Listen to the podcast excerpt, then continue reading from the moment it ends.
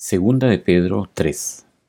Amados, esta es la segunda carta que os escribo y en ambas despierto con exhortación vuestro limpio entendimiento, para que tengáis memoria de las palabras que antes han sido dichas por los santos profetas y del mandamiento del Señor y Salvador dado por vuestros apóstoles, sabiendo primero esto, que en los postreros días vendrán burladores, andando según sus propias concupiscencias y diciendo, ¿dónde está la promesa de su advenimiento? Porque desde el día en que los padres durmieron, todas las cosas permanecen así como desde el principio de la creación.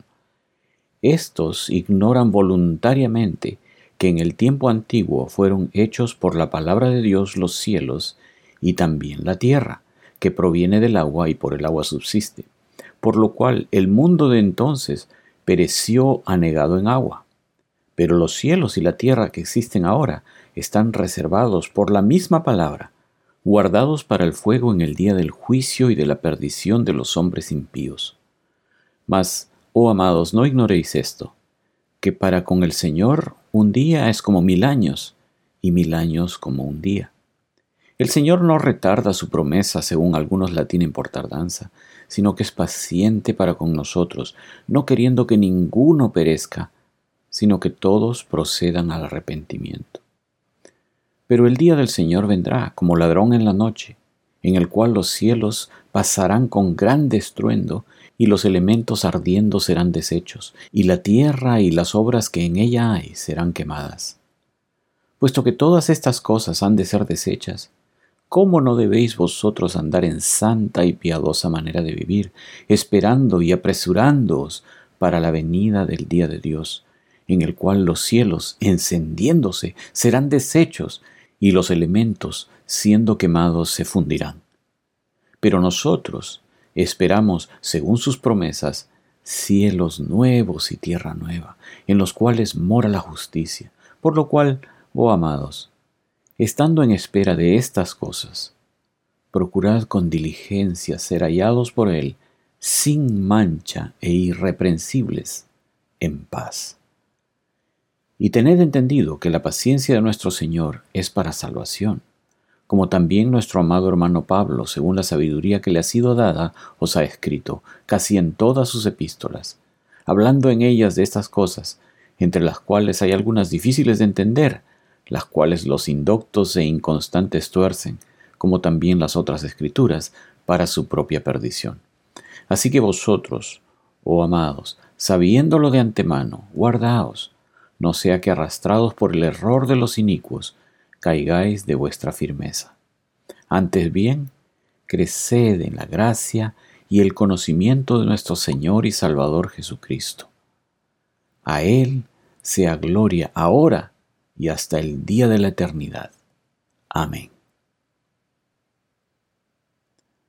Judas 1 Judas, siervo de Jesucristo y hermano de Jacobo, a los llamados santificados en Dios Padre y guardados en Jesucristo. Misericordia y paz y amor os sean multiplicados. Amados, por la gran solicitud que tenía de escribiros acerca de nuestra común salvación, me ha sido necesario escribiros exhortándoos que contendáis ardientemente por la fe que ha sido una vez dada a los santos.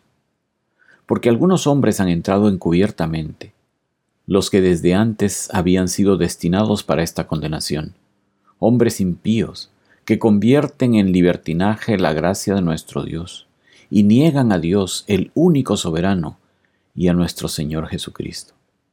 Mas quiero recordaros, ya que una vez lo habéis sabido, que el Señor, habiendo salvado al pueblo, sacándolo de Egipto, después destruyó a los que no creyeron.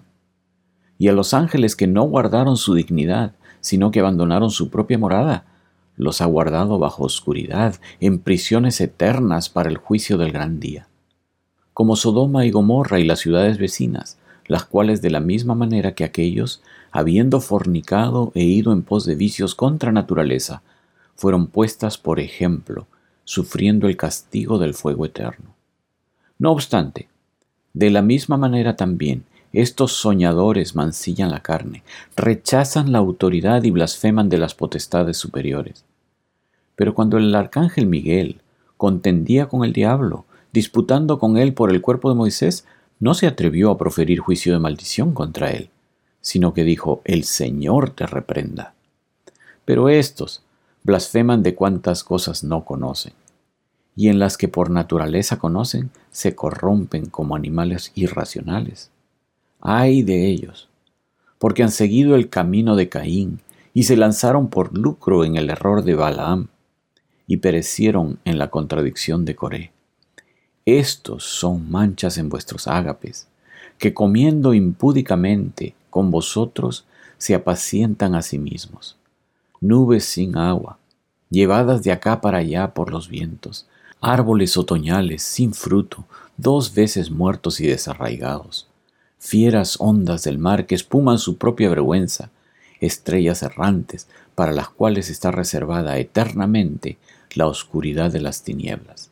De estos también profetizó Enoch, séptimo desde Adán, diciendo, He aquí, vino el Señor con sus santas decenas de millares para hacer juicio contra todos y dejar convictos a todos los impíos de todas sus obras impías que han hecho impíamente y de todas las cosas duras que los pecadores impíos han hablado contra él.